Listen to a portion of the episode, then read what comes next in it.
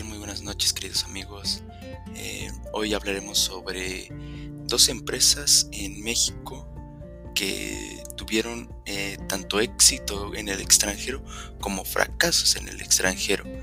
También conoceremos un poco más a fondo de cómo es que llegaron a tener un gran éxito en, que en territorio extranjero, eh, territorio internacional, por así llamarlo, y cuál fue las desventajas y las ventajas que tuvieron estas empresas al colocarse en, en otros países.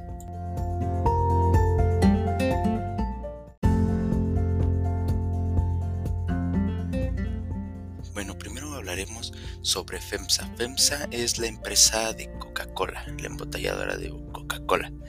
Eh, pues bueno, primero conoceremos un poco más de su historia, pues ya que esta empresa inició sus operaciones en 1890. Es un, empezó como una empresa cervecera eh, en México y tiene más de 125 años ya este, como empresa líder. Eh, los principales negocios que se encuentran en el sector de bebida y, y, la creciente cadena de tiendas de formatos pequeños como las conocemos Oxos.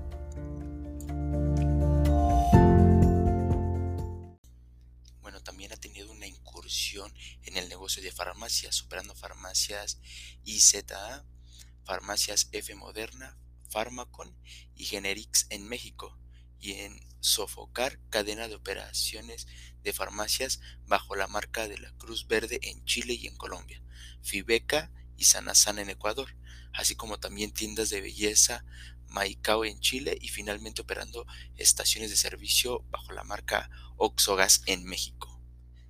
El 30 de abril de 2010, FEMSA anunció el cierre de la transacción mediante la cual FEMSA acordó intercambiar el 100% de sus operaciones de cerveza por una participación accionaria del 20% con el grupo Heineken. Como ya conocemos Heineken, es una empresa pues grande eh, a nivel este mundial igualmente y a través de esta transacción incrementaron su escala y alcance geográfico para competir efectivamente en otros países. La otra empresa de la cual vamos a hablar se llama Vitro. Vitro es una empresa de vidrio que, fue, que inició operaciones en 1909 en Monterrey. En 1929 se inaugura una en Nuevo León y es la primera fábrica de vidrio plano. Esta empresa tiene una historia ya que la compañía demostró un compromiso con el desarrollo de tecnologías líderes de la industria mediante iniciativas e inversiones constantes e de inversión y desarrollo. Pero no todos son cosas buenas, esta empresa tuvo varias competencia en el extranjero. A lo largo de su historia, esta empresa ha elevado continuamente el estándar de la industria mediante adelantos en la elaboración de vidrios y de tecnología de reabastecimiento. Estos adelantos han permitido reducir en forma considerable el uso del gas natural y las emisiones de gas de efecto invernadero en el proceso de la producción de vidrio y disminuir radicalmente el consumo de energía en los hogares y edificios comerciales.